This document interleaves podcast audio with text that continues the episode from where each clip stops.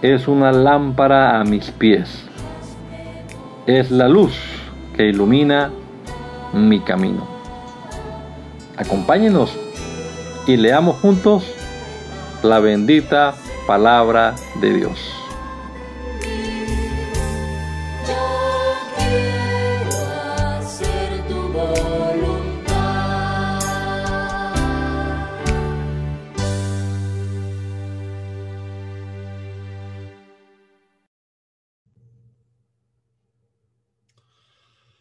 Bendito Dios, te damos muchas gracias, Señor, por tu bondad, por tu misericordia, por regalarnos un día más, Señor, por la vida, por la salud, por la salvación que disfrutamos, por esta oportunidad de comenzar este día leyendo tu palabra, Señor. Gracias. Esperamos que nos bendigas a todos, que nos guíes, Señor, que nos dé entendimiento, sabiduría, podamos comprender lo que leamos. Te lo rogamos, Señor, en el nombre poderoso de Jesús. Amén. Amén. Job, capítulo 23. Job le respondió lo siguiente. Hoy también siento una gran amargura. Mis heridas son más grandes que mi llanto. ¿Cómo quisiera saber dónde hallar a Dios? Iría a verlo hasta donde Él se encontrara. En su presencia le expondría mi caso, pues mi boca está llena de argumentos. Creo saber lo que Él me respondería y creo que comprendería lo que me, lo que me dijera. No creo que Él desplegaría su poder contra mí. Más bien creo que Él entendería mi sufrimiento. Ante Dios el justo puede razonar con Él, así que yo quedaría absuelto para siempre. Busco a Dios en el oriente y no lo encuentro. Me dirijo al occidente y no está allí. Me vuelvo hacia el norte y no logro verlo. Me vuelvo entonces al sur y Él se esconde de mí pero Dios sabe por dónde ando. Me pondrá a prueba y saldré refinado como el oro. Mis pies han seguido sus pisadas. Seguí su camino sin apartarme de él. Nunca me he apartado de sus mandamientos. Sus palabras me son más preciadas que la comida. Si él decide algo, ¿quién puede hacerlo cambiar? Él lleva a cabo todo lo que se propone. Así que hará conmigo lo que se ha propuesto, y es mucho lo que Él ha decidido hacer. En su presencia me invade un gran temor. Si pienso en ello me pongo a temblar. Dios me debilita el corazón, el Todopoderoso me tiene aterrado. ¿Por qué no me quitaron la vida aquella noche? ¿Por qué no me cubrieron el rostro en la oscuridad? Siga, por favor.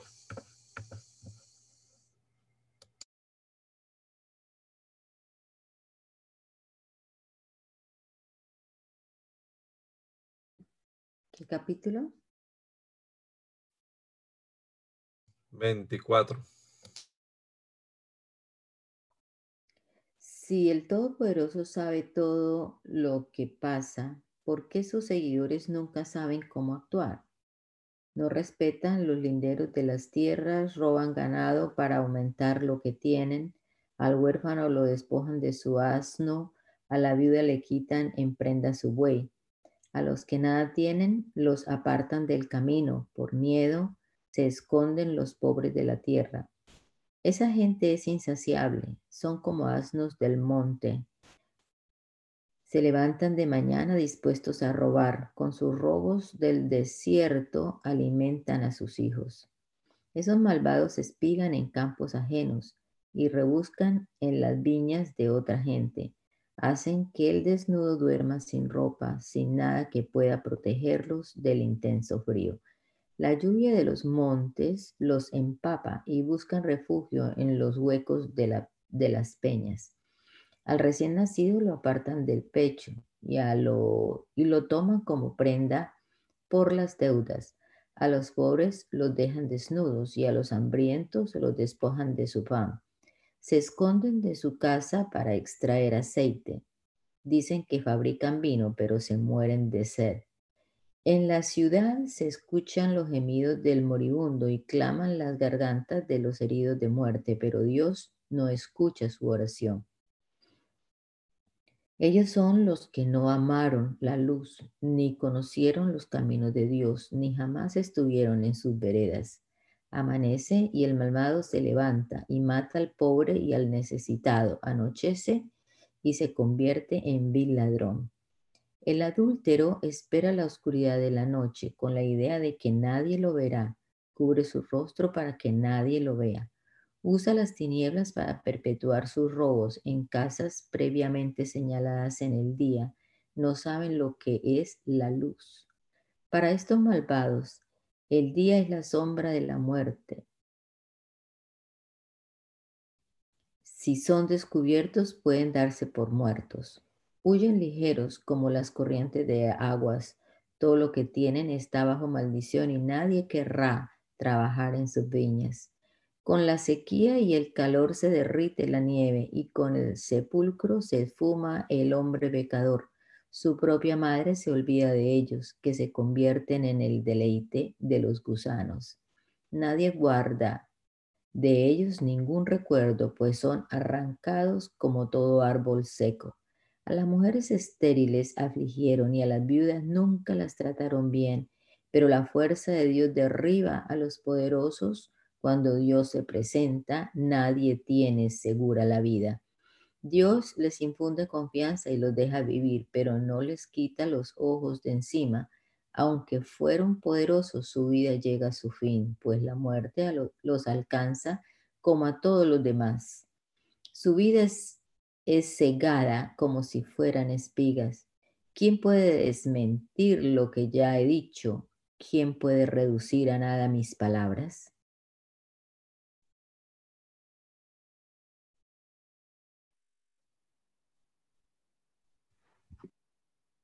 Bildad el suita respondió, el poder de Dios infunde temor, Él hace la paz en las alturas de los cielos.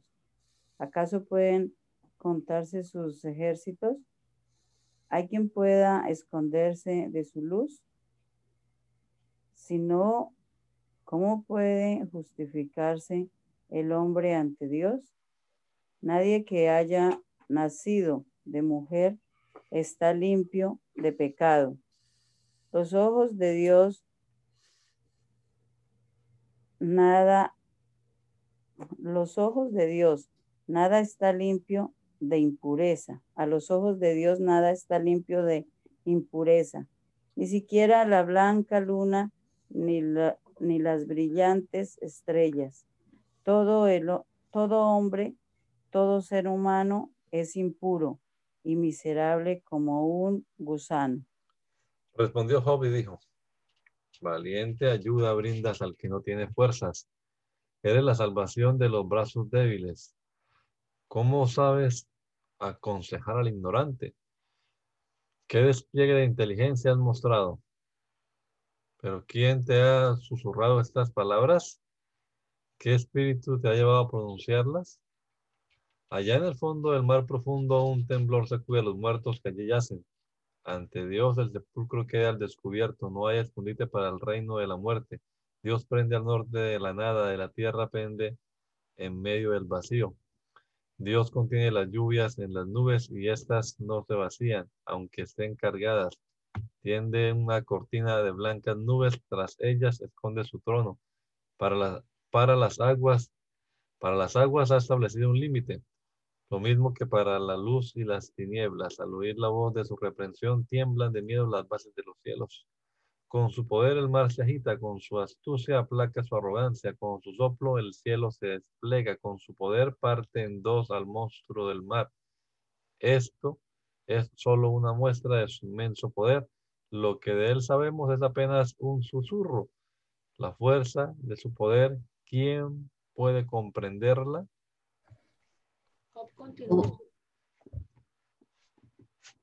Job continuó con su discurso y dijo, vive Dios el Todopoderoso que me amarga la vida al negarme su justicia.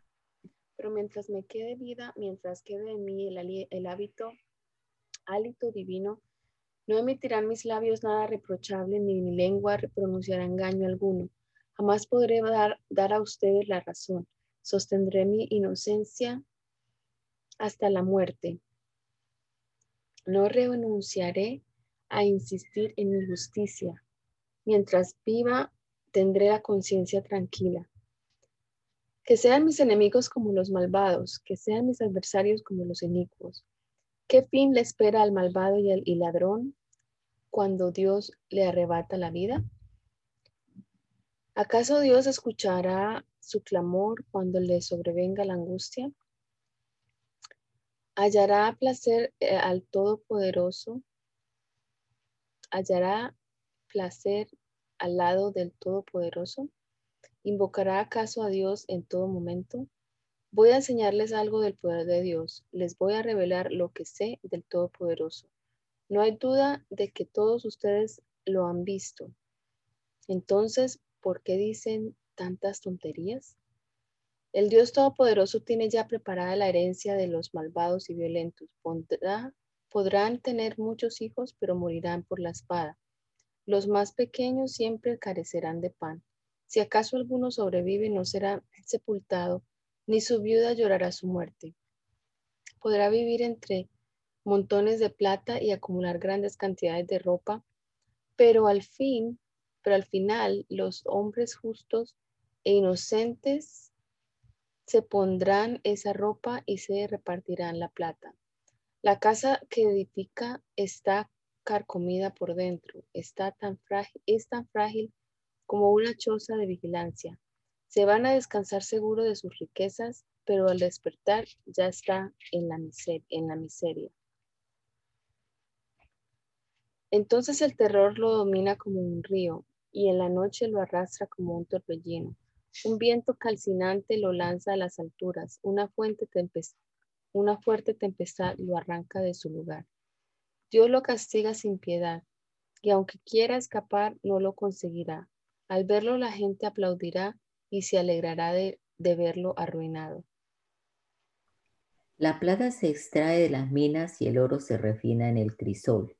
Del polvo de la tierra se saca el hierro y el cobre se aparta de la escoria. Con el fuego se ha puesto fin a las tinieblas y el hombre examina con detalle cada piedra que hay en esa densa oscuridad.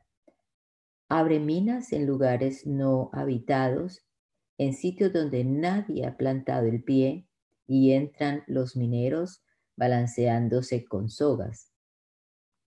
De la tierra se obtiene el alimento y abajo de ella todo se convierte en fuego. En su seno se encuentran zafiros y aún el polvo de la tierra es oro. Son lugares que las aves desconocen y que jamás vieron los ojos de los buitres.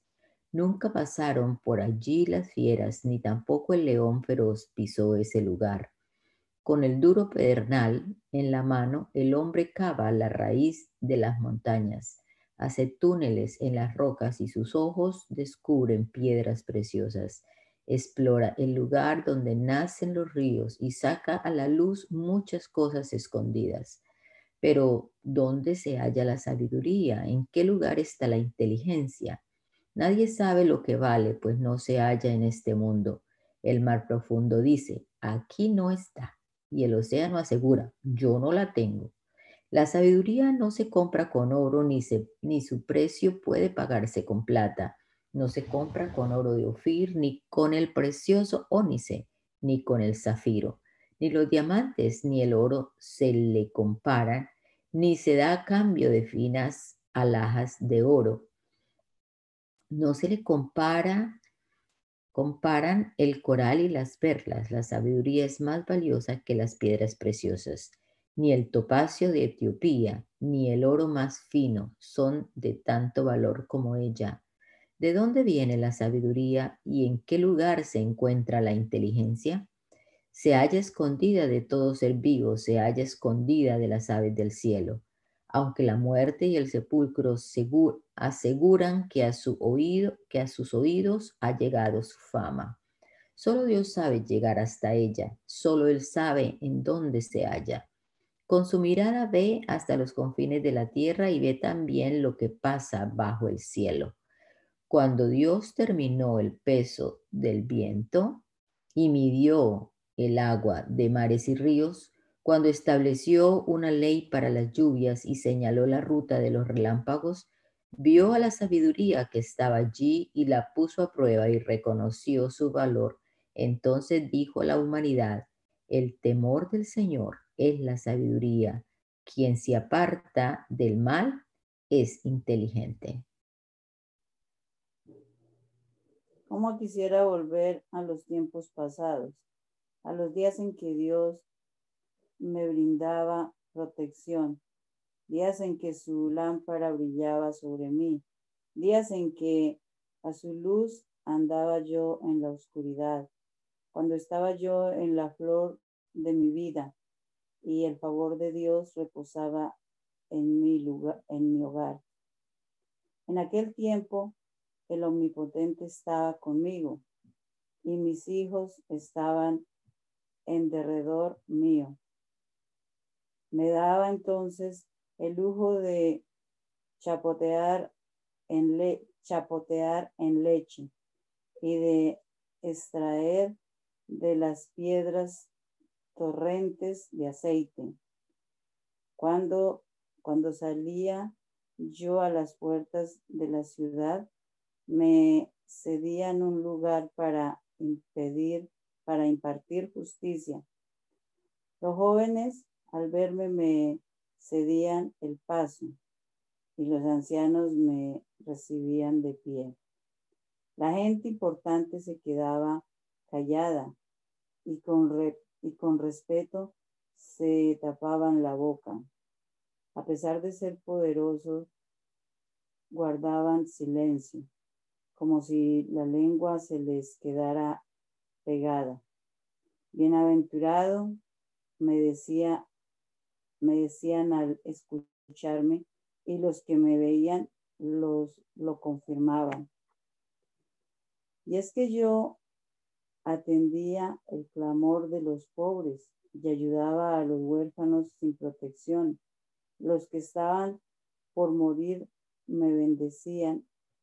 A las viudas les alegraba el corazón. La justicia caracterizaba mis actos la justicia me cubría y era mi atuendo. Para los ciegos, yo era sus ojos. Para los cojos, yo era sus pies. Para los pobres, yo era su padre. Para los extranjeros, yo era su defensor. Yo aplacaba la furia de los malvados y a sus víctimas las libraba de, sus, de su poder. Creía yo que moría en mi lecho y que tendría muchos años de vida. Creía ser como un árbol plantado junto al agua con verdes ramas bañadas de rocío. Creía también que podría ser más rico y que en, y que en mis manos mi poder iría en aumento. Cuando yo hablaba, todo el mundo callaba y esperaba escuchar mis consejos. Nadie contradecía mis, mis advertencias, sino que aceptaban con gusto mis razones. Se quedaban a la espera de mis palabras, como tierra seca en, en espera de las lluvias tardías. Apenas, de, apenas podían creer que yo les sonreía, que yo les sonriera y no se, se perdía en una sola de mis sonrisas. Yo decidía lo que tenía que hacer y en la mesa yo ocupaba la cabecera. Era como un rey al frente de su ejército, como alguien que consuela a los que lloran Pero hoy tengo que soportar las burlas de jovencitos a quienes doblo la edad. A sus padres jamás le habría encomendado cuidar de los perros de mis rebaños. ¿De qué me habría servido contar con ellos si en los brazos no tenían ninguna fuerza? Vagaban solitarios muertos de hambre, huyendo de las sombras y de la soledad, recogiendo hierbas del campo y haciendo fuego con raíces de enebro siendo rechazados por todo el mundo y tratados a gritos como si fueran ladrones, viviendo en las barrancas de los arroyos o en cuevas y entre las rocas, aullando en medio de la maleza y reuniéndose entre los espinos, gente envilecida, carente de nombre, de, nombre, de instintos tan bajos que no merecían vivir. Pero ahora soy su reír, soy para ellos objeto de burla, me rechazan, se alejan de mí y aún se atreven a escupirme en la cara. Como Dios me humilló y me soltó de su mano, me han perdido el respeto y se burlan de mí. Me tienen rodeado como una chusma y me empujan de un lado a otro para hacer que yo cargue me caiga y me pierda. Me cierran el paso para destruirme, se aprovechan de mi sufrimiento sin que nadie se lo impida. Se lanzan furiosos contra mí como soldados que asaltan una muralla. La confusión, se, la confusión me domina, han lanzado mi honra por los aires. Mis riquezas se esfumaron como nubes. Una gran tristeza embarga mi alma. Todo el tiempo me domina la aflicción. Por las noches el dolor me corroe los huesos, el sueño se me va y ya no encuentro reposo. Tú, Dios mío, me sujetas la ropa por el cuello con tal violencia que siento que me ahogo. Tú me has derribado por el suelo y ahora soy como el polvo. Soy solo ceniza. Clamo a ti y no me escuchas. A ti recurro y ni siquiera me miras. Te has vuelto muy cruel conmigo, pues me atacas con tu mano poderosa. Me has hecho volar por los aires y por los aires vuelo como nada. Bien sé que me llevas a la muerte, a la mansión reservada para todos los mortales. ¿Acaso no se tiende la mano al necesitado cuando en su angustia reclama ayuda? ¿Acaso no me apiadé, del afligido y tuve compasión del que nada tenía? Cuando yo esperaba el bien, me vino el mal. Cuando esperaba la luz, me cayó la oscuridad. Siento en mi interior una gran agitación. Tiempos de aflicción me tienen abrumado. Ando en penumbras sin la luz del sol. En medio de la congregación me levanto y clamo. Ahora soy compañero de los chacales y amigo de, de los avestruces. La piel se me reseca y se me desprende y en los huesos siento un ardor insoportable.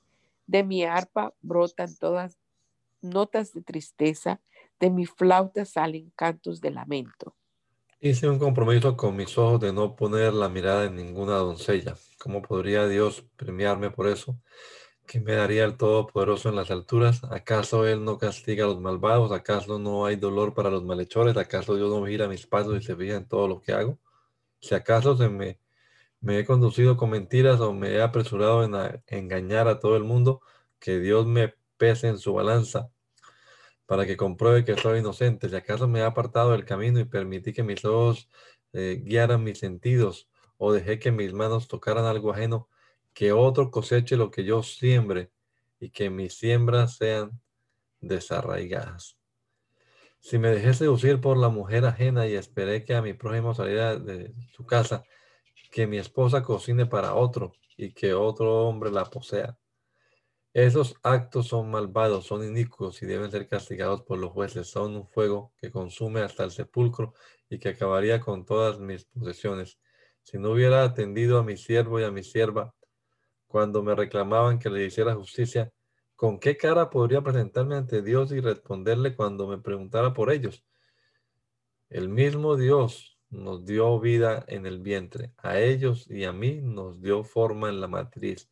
¿Acaso impedí la felicidad del pobre o dejé que las viudas fallecieran de hambre? ¿Acaso me aparté para comer a solas, para no compartir mi pan con los huérfanos?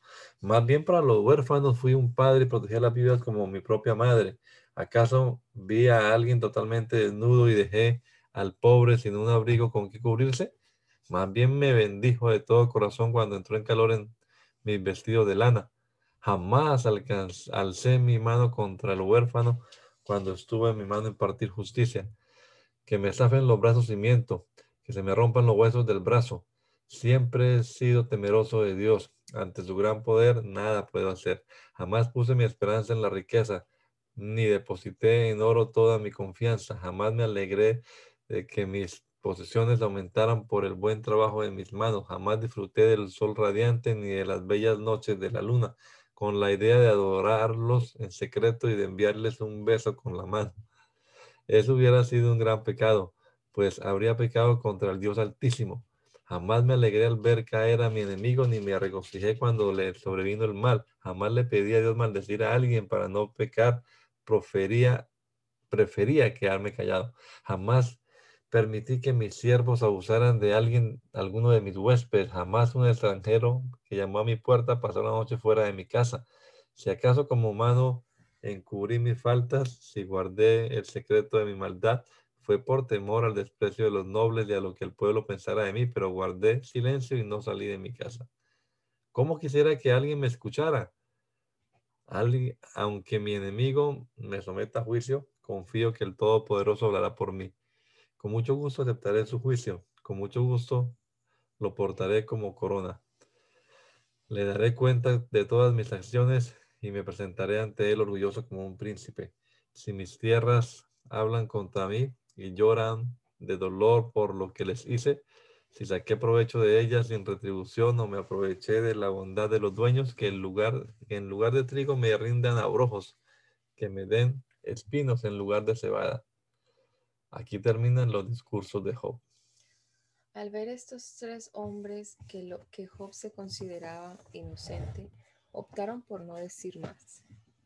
Pero Eliú, hijo de Baraquel, que era busi- busita y de la familia de Ram, se levantó temblando de ira en contra de Job porque éste se creía más justo que Dios. También se enojó con los tres amigos porque habían condenado a Job, pero no habían sabido responderle. Como los amigos de Job eran mayores que él, Eliú había guardado silencio. Pero finalmente se enojó al darse cuenta de que ellos no hallaban cómo responder. Y armándose de valor tomó la palabra. Esto es lo que Eliú, hijo de Baraquel, el busita, dijo. Yo soy muy joven y ustedes son ya mayores. Por eso tenía miedo de expresar mi opinión. Más bien pensaba que hable la experiencia, que muestren los muchos años su sabiduría. Sin embargo, en todos nosotros hay un espíritu. El soplo del Todopoderoso nos da entendimiento. No son los años los que dan sabiduría, ni son los ancianos los que actúan con justicia. Por eso pienso que ustedes deben escucharme, pues también tengo mi sabiduría. Ansiosamente esperaba escuchar buenas razones. He estado atento a sus argumentos mientras luchaban por encontrar las palabras.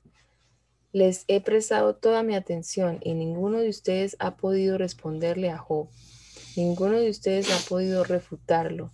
No me salgan con que consideran más sabio que lo refute Dios y no un simple hombre. Pues como Job no estuvo hablando conmigo, no voy a repetir lo que ustedes ya han dicho. Ustedes están confundidos y no saben qué decir. No les vienen las palabras a la lengua. Seguiré esperando, como sé que no van a hablar cuando se quedan callados sin darle respuesta. Yo por mi parte voy a responderle, pues también tengo mi sabiduría. Mi pecho rebosa de palabras, en mi interior mi espíritu me apremia. Siento el corazón a punto de estallar como vino en un odre sin respiradero.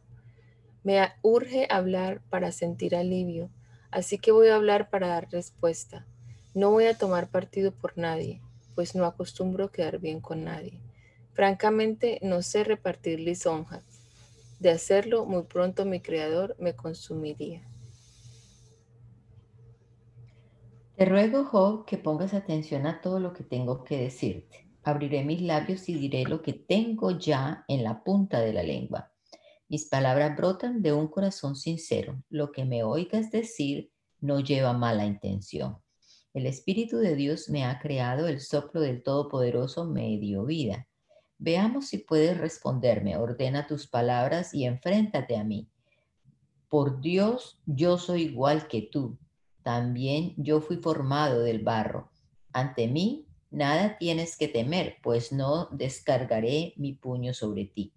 Con mis oídos te oí decir, y al menos esto fue lo que escuché. Yo estoy limpio y en mí no hay pecado, soy inocente y en mí no hay maldad. Es Dios quien busca de qué acusarme.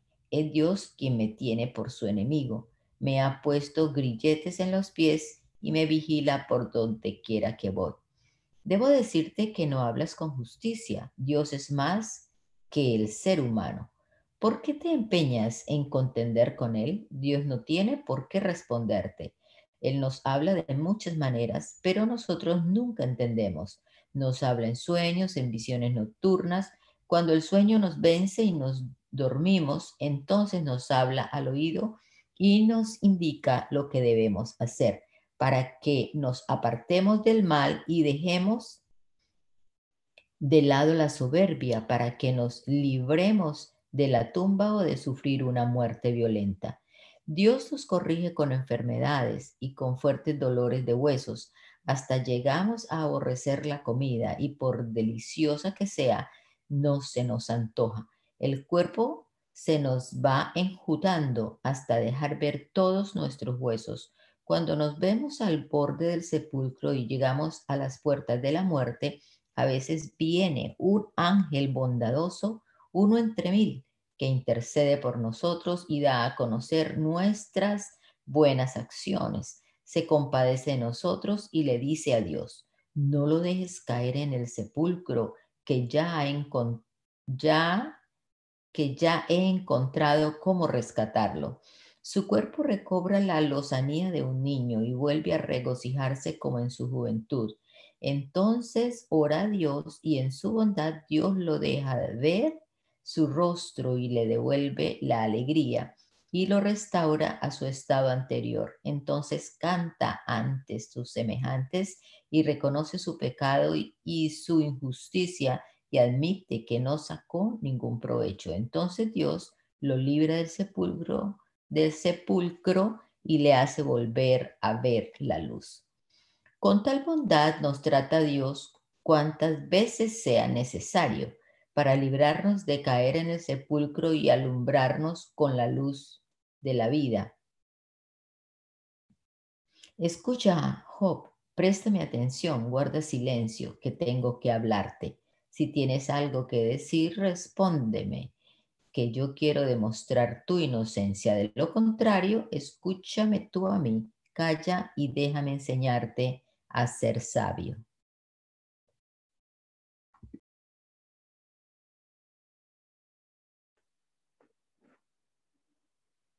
Eliú añadió entonces, ustedes los sabios escuchen mis palabras, ustedes los doctos presten atención. Con el paladar se prueba el sabor de la comida y con el oído se prueba la, calidad de las palabras. Los invito a elegir lo que es justo y a que descubramos aquello que sea bueno. Job ya nos ha dicho que es un hombre bueno y que Dios lo ha tratado injustamente. ¿Por qué no puede, no puede mentir en su caso?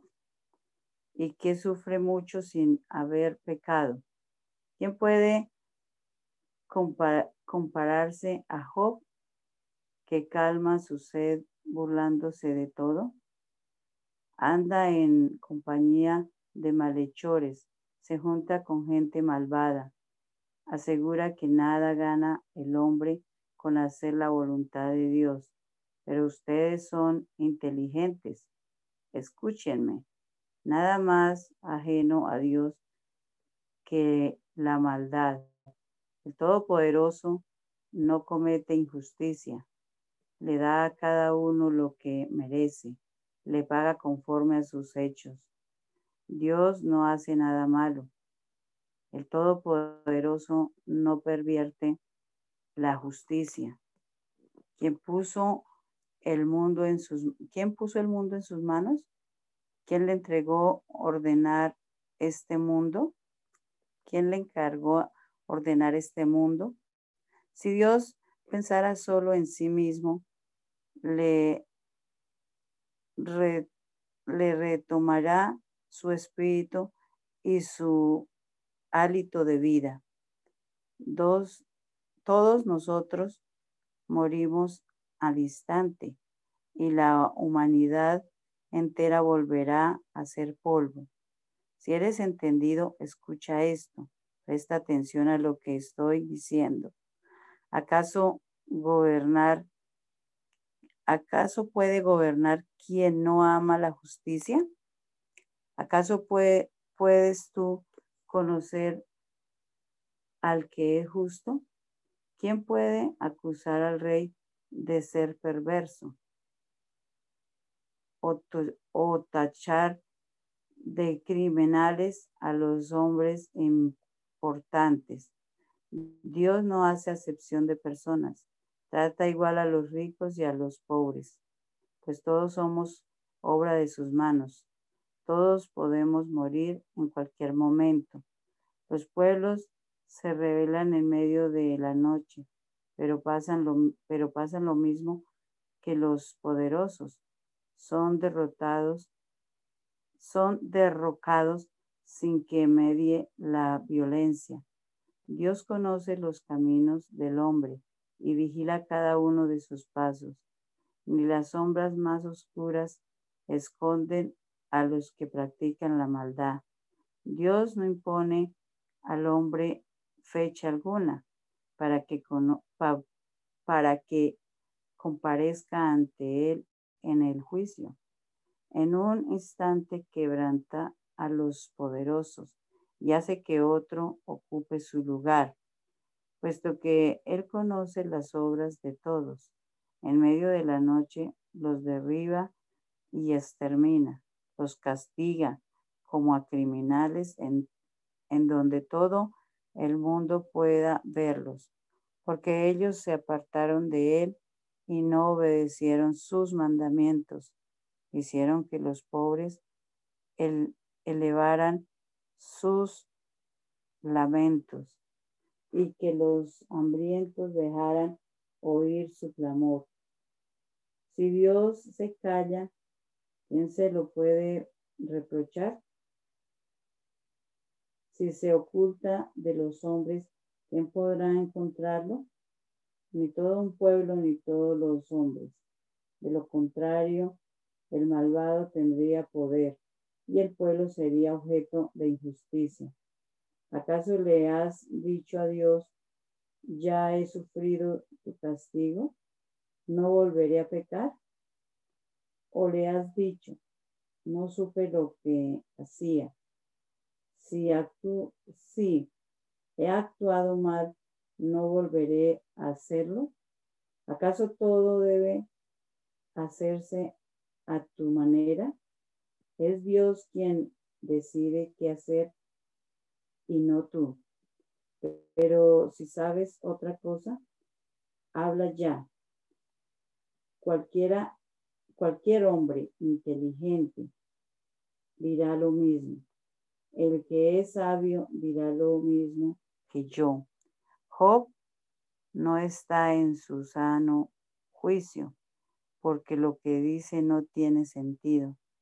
Yo propongo que Job sea puesto a prueba, porque habla como todos los malvados. Además de malvado, Job es rebelde con aplausos se burla de nosotros y son muchas sus ofensas contra Dios.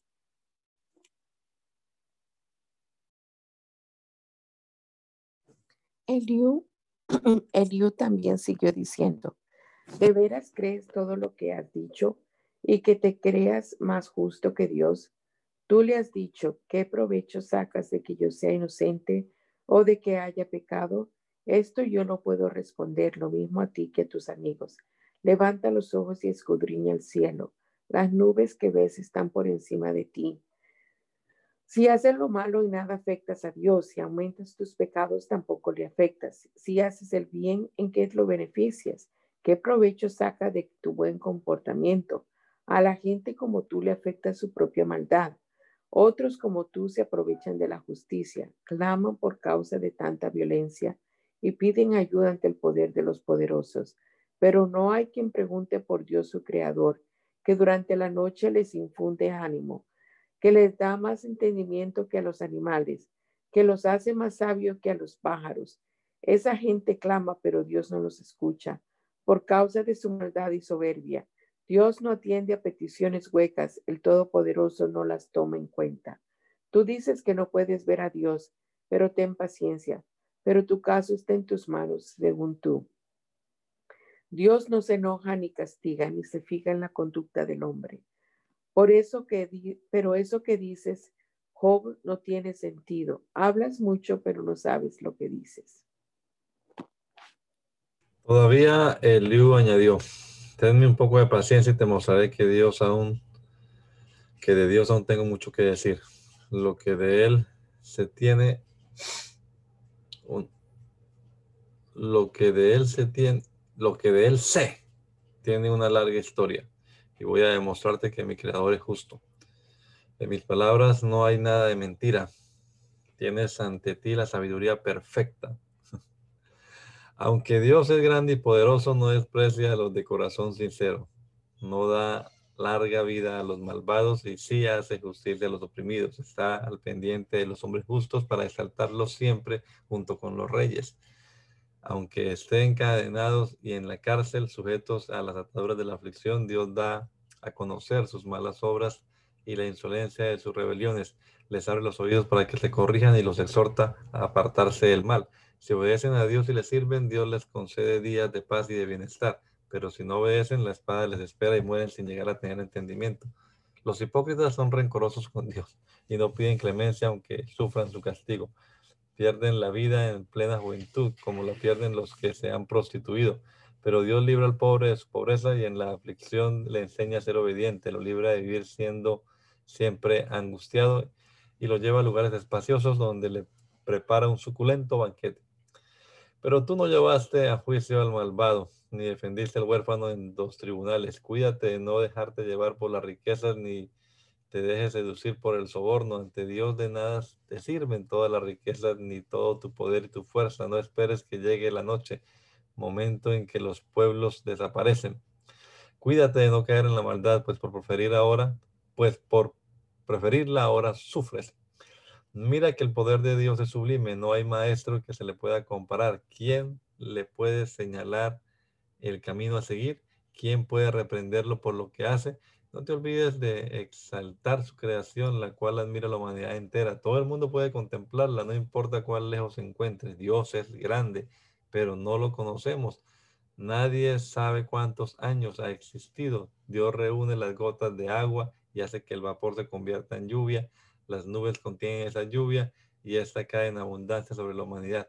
¿Quién conoce la extensión de las nubes o quién es, o entiende el estruendo de los rayos en su seno? Dios derrama su luz sobre la tierra y sobre y cubre con ella las profundidades del mar.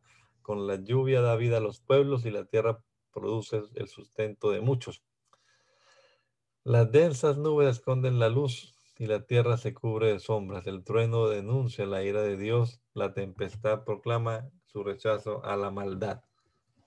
Al pensar en esto, mi corazón se acelera y parece querer salirse de mi pecho. Presten atención al estruendo de su voz y al potente sonido que sale de su boca. Oigan cómo retumba a través del cielo y cómo su luz alumbra los confines de la tierra. Tras su luz se oye un bramido que estalla con majestuoso furor. Al escucharlo, nadie puede sostenerse. Dios deja oír su voz atronadora y hace grandes cosas que no logramos entender. A la nieve le ordena caer sobre la tierra y también a las lloviznas y a las lluvias torrenciales. La gente corre entonces a esconderse y así todo el mundo reconoce sus obras. Las bestias del campo corren a sus cuevas y allí en su refugio esperan con paciencia. Desde el sur viene el candente torbellino, desde el norte llega el viento frío. Dios sopla y forma bloques de hielo y hace que las grandes aguas se congelen. Carga de humedad las densas nubes y desde ellas manda sus rayos luminosos. Revuelve las nubes de un lugar a otro y las lleva por toda la faz de la tierra para que cumplan con todos sus designios. Dios las usa para castigar al hombre, pero también para mostrar su amor por la tierra.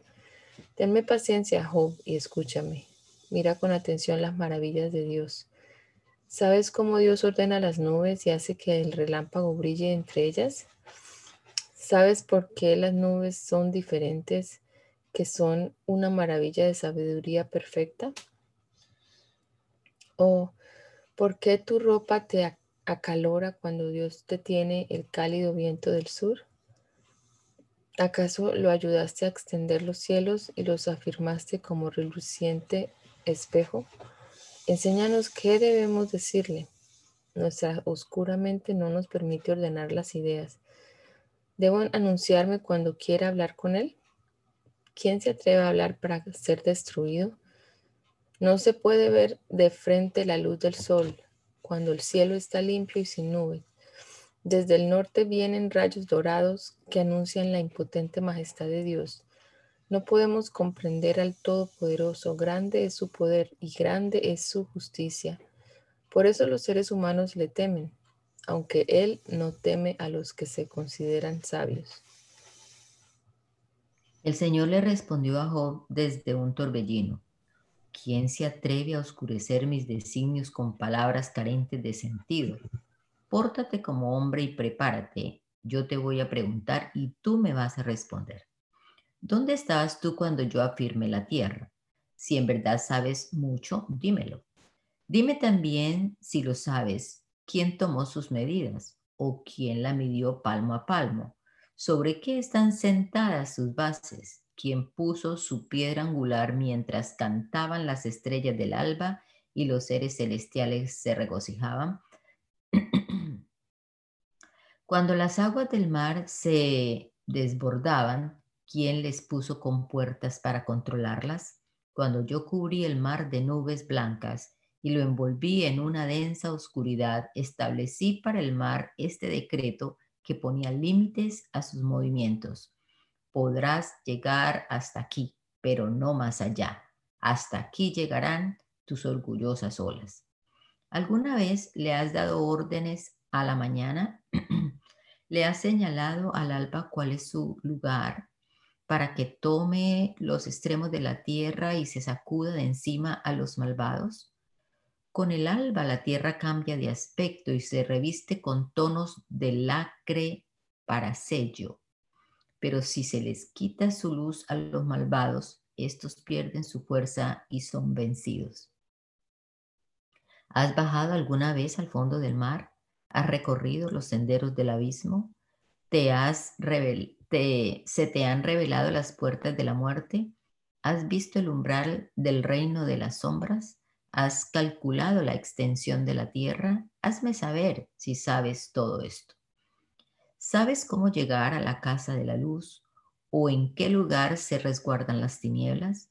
Entonces puedes guiarlas hasta sus fronteras y mostrarles la senda que conduce a su casa. Claro que lo sabes, pues ya habías nacido. Son muchos los años que has vivido. ¿Has entrado en los depósitos de la nieve? ¿Has visto dónde está almacenado el granizo? Yo los guardo para momentos angustiosos, para los días de combate y de batalla. ¿De qué manera se difunde la luz? ¿Cómo se esparce el viento solano sobre la tierra? ¿Quién le abrió el camino al, al aluvión y con él a los truenos y relámpagos que cargan su furia en los páramos y en desiertos que nadie habita? Con la lluvia con la lluvia sacia su sede el desierto y brota en el desierto la tierna hierba. La tierna hierba. ¿Quién es el padre de la lluvia? ¿Quién da origen a las gotas del rocío? ¿Del vientre de qué madre sale el, el hielo? ¿Y quién da origen a la escarcha? ¿Cómo es que el agua se endurece como piedra y la superficie del mar profundo se congela? Puedes atar los lazos de las Pléyades o desatar las ataduras de Orión. Puedes sacar las constelaciones a su tiempo y guiar a la osa mayor y a sus cachorros. ¿Conoces acaso las leyes de los cielos? ¿Puedes controlar su potestad en la tierra? ¿Puedes dar órdenes a las nubes y hacer que te cubra un torrente de lluvia? ¿Puedes marcar la ruta de los relámpagos y hacer que ellos se pongan a tus órdenes? ¿Quién le dio sabiduría al ibis? ¿Quién le dio inteligencia al gallo? ¿Quién con tanta sabiduría cuenta las nubes? ¿Y quién derrama las aguas de los cielos para reblandecer los duros terrenos cuando estos se pegan por falta de humedad. ¿Te atreverías a cazar la presa para el león? ¿Te atreverías a saciar el hambre de los cachorros que tendidos en sus cuevas esperan impacientes la hora de comer? ¿Quién alimenta al cuervo y sus polluelos cuando estos saltan de un lado a otro y graznan hambrientos pidiendo a Dios su comida? ¿Sabes tú cuando paren las cabras del monte? ¿Has visto acaso nacer a los cervatillos? ¿Sabes cuándo, sabes cuántos meses dura su preñez y cuándo los cervatos tienen que nacer? Para que nazcan, la sierva se encorva y en cuanto nace, su cría se calma su dolor. Y los cervatos crecen y se hacen fuertes y se apartan de la madre para nunca volver. ¿Quién ha criado libre al asno montés? ¿Quién lo liberó de sus ataduras? Fui yo quien hizo lo, quien lo hizo, habitar en la soledad. ¿Quién le dio el páramo para habitar la ciudad y sus tumultos de le resultan divertidos? No sabe obedecer los gritos de los arrieros. Busca pastos en los altos montes y nace de toda y, y hace de toda hierba su alimento. ¿Y acaso el búfalo querrá servirte? ¿Se quedará tranquilo en tu pesebre? ¿Podrás ponerle un yugo para trabajar la tierra? ¿Hará surcos en el valle porque se lo mandas tú? ¿Podrás confiar en su gran fuerza? ¿Crees que puedes confiarle tus labores? ¿Podrás encargarle que recoja tu semilla y que la amontone en tu granero? El avestruz agita su bello plumaje, que no es tan bello como el del pavo real. Pone huevos y luego los abandona y los deja calentar bajo el polvo de la tierra. No le importa que alguien los aplaste, ni que las bestias del campo los destrocen. Es cruel con sus polluelos, como si no fueran suyos. No piensa que su trabajo pudo haber sido en vano. Y es que yo no le doy, no lo doté de sabiduría Tampoco lo, doté, de gran inteligencia, pero en cuanto emprende la carrera, se burla del caballo y de su jinete. ¿Acaso tú dotaste al caballo de fuerza? ¿Cubriste acaso el cuello de ondulantes crines? crines? Puedes asustarlo como si fuera una langosta. Si un rosoplido suyo asusta a cualquiera, Tan fuerte es que se acaba el suelo con sus cascos. Tan fuerte es que escarba el suelo con sus cascos y así se apresta a entrar en combate. Nada le espanta, a nada le teme, ni se, ni se arredra ante la espada. Suenan a su lado las flechas en la aljaba, brillan las lanzas, chocan los chocan las jabalinas, pero él, pero el impetuoso escarba la tierra, sin que le asusten los toques de trompeta. Más bien el sonido del clarín lo excita y a la distancia percibe los olores del combate, el griterio y las órdenes de ataque. ¿Acaso por, por órdenes tuya, tuyas vuela el gavilán y tiende el vuelo para dirigirse al sur? ¿Acaso por mandato tuyo se remonta el águila y pone su nido en lo alto de las rocas?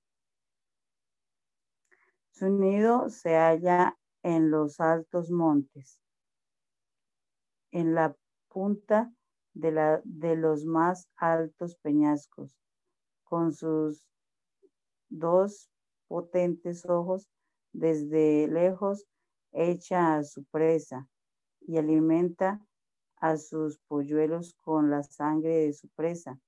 Donde hay un cadáver, donde hay un cadáver, hay un águila. El Señor también le dijo a Job, ¿te parece sabio discutir con el, con el Todopoderoso? El que discute con Dios tiene que responderle. Y Job le respondió al Señor, indigno soy que te puedo responder, mas me conviene quedarme callado. Una vez he hablado, así que no voy a responder. Hablé por segunda vez y no lo volveré a hacer. Entonces el Señor respondió a Job desde el torbellino y le dijo, Pórtate como hombre y prepárate yo te voy a preguntar y tú me vas a responder. ¿Acaso vas a invalidar mi justicia o vas a condenarme para justificarte? ¿Tienes acaso el mismo poder que yo? ¿Puede tu voz resonar como la mía? Revístete de majestad y de gloria, cúbrete de honra y hermosura. Deja sentir todo el ardor de tu ira. Fija tu mirada en los orgullosos y, humillado, y humíllalos. Fíjate en los soberbios y abátelos. Quebranta a los malvados, ponlos en su lugar. Sepúltalos a todos en la tierra, cúbreles la cara y déjalos en tiniebla. Entonces yo tendré que reconocer que tu diestra tiene el poder de salvarte. Mira a Behemoth, la bestia de las bestias, criatura mía, lo mismo que tú. Se alimenta de hierba como los bueyes, se fuerza, se concentra en sus lomos. Perdón, su fuerza se concentra en sus lomos y su vigor se halla en los músculos de su vientre. Sacude su cola como un cedro, los tendones de sus muslos, muslos se entrelazan y sus huesos parecen barras de bronce. Sus patas son tan fuertes como el hierro. Behemoth fue mi primera obra. Yo lo hice y solo yo puedo matarlo. En los montes crece hierba para él y allí retosan las bestias del campo. Behemoth se echa entre los juncos, se echa entre las matas de los esteros. La, la sombra de los árboles los, los resguardan, los sauces del arroyo lo rodean. Si el río se desborda, él no se espanta. Se queda tranquilo aunque el río Jordán lo cubra. ¿Quién puede atacarlo estando él despierto? ¿Quién puede acercarse a él y darle el hocico? ¿Acaso puedes tú pescar a Leviatán con anzuelo? ¿Puedes atarle la lengua como una simple, con una simple cuerda? ¿Puedes atarle una soga en la nariz y llorarle con ganchos la quijada? ¿Acaso crees que te pedirá clemencia o que con palabras dulces te pedirá su libertad? ¿Crees que se comprometerá contigo a ser tu siervo para siempre? ¿Podrás jugar con él como un como con un ave y ponerle un lazo para que se diviertan tus hijas. Ofrecerás con él un banquete para tus amigos. Podrán los carniceros descuartizarlo y venderlo. Podrás cortar con cuchillos su dura piel. Podrás clavarle un arpón en la cabeza. Haz el intento siquiera de tocarlo. Será una batalla memorable que nunca más repetirás. En vano espera quien pretende, quien pretenda domarlo. Solo verlos, de, eh, de solo verlo cerca, el más valiente tiembla. No hay nadie tan osado que lo quiera despertar. Entonces, ¿quién podrá enfrentarse a mí? ¿Quién me ha dado algo para que se lo devuelva? Mío es todo lo que hay debajo de los cielos. Aún me falta decir algo acerca de sus miembros, de su gran poder y de su elegante presencia. ¿Hay alguien capaz de hacerle frente? ¿Alguien que se arme de valor y se coloque un freno? ¿Y le, coloque un freno? ¿Quién podrá abrirle esas potentes quijadas sin que se espante al ver sus filudos colmillos? Está orgullosamente revestido de duro de escudos cuyo cerrado tejido resguarda su cuerpo tan estrechamente unidos están unos con otros que ni el viento más fino puede, los puede atravesar. Cada escudo se entrelaza con el otro. Están trabados entre sí y no se pueden separar. Cuando esta bestia resopla, lanza fuego y sus ojos brillan como la luz del amanecer. De su hocico brotan lenguas de fuego, chispas de lumbre salen disparadas. Por su trompa lanza humo como chimenea, despide vapor como una olla en el fuego. Con sus resoplidos prende fuego a los carbones, pues brama y lanza fuego por sus fauces. La fuerza de su cuerpo está en su cuello. Cuando ataca, cunde el miedo como polvo. Su piel parece blanca, pero es dura, blanda, pero es dura. Es tan firme y resistente como el hierro. Su corazón es duro como una roca, rígido como una piedra de molino. Aún los más valientes se les enfrentan temerosos llenos de miedo se rinden ante él. Si alguno le da alcance, con la espada no lo hiere, ni con la lanza, ni con flechas, ni su escudo lo protege. El hierro es para él como la paja y el bronce como un tronco podrido. No le espantan las flechas que sobre él caen y las piedras lanzadas con onda le son como paja. Para él las armas le son como hojas secas y el silbido de la jabalina resulta divertido. Su pecho está cubierto de agudas escamas y él y al arrastrarse va abriendo surcos en el fango. Si se lanza al mar, este hierve y brotan candentes burbujas de agua. Tras de sí va dejando una brillante estela. Caballera de plata se torna la blanca espuma. Nada en la tierra se le puede comparar. Es un monstruo que a nada le teme. A los poderosos los mira con desprecios. Es el rey de todos los soberbios. Amén. Bendito Señor. Gracias te damos en esta mañana por permitirnos comenzar este nuevo día que nos regalas leyendo en tu palabra, Señor meditando en ella, pensando en tus dichos, Señor.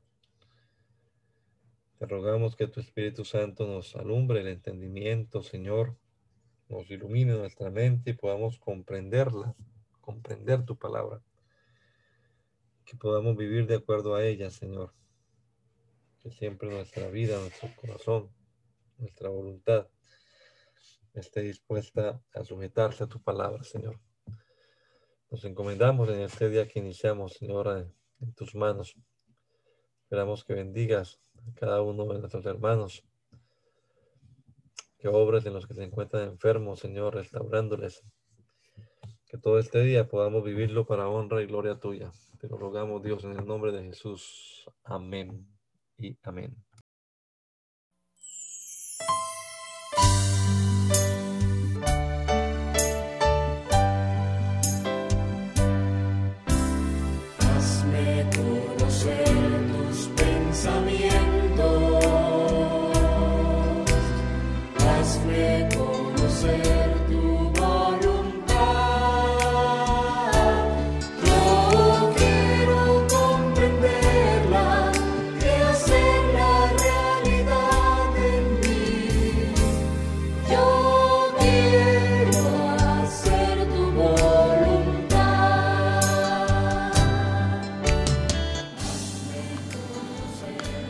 El mandamiento es lámpara y la enseñanza es luz. Y las reprensiones son el camino de la vida. Espero que esta lectura de la palabra de Dios haya sido de edificación para su vida y la de su familia. Gracia y paz.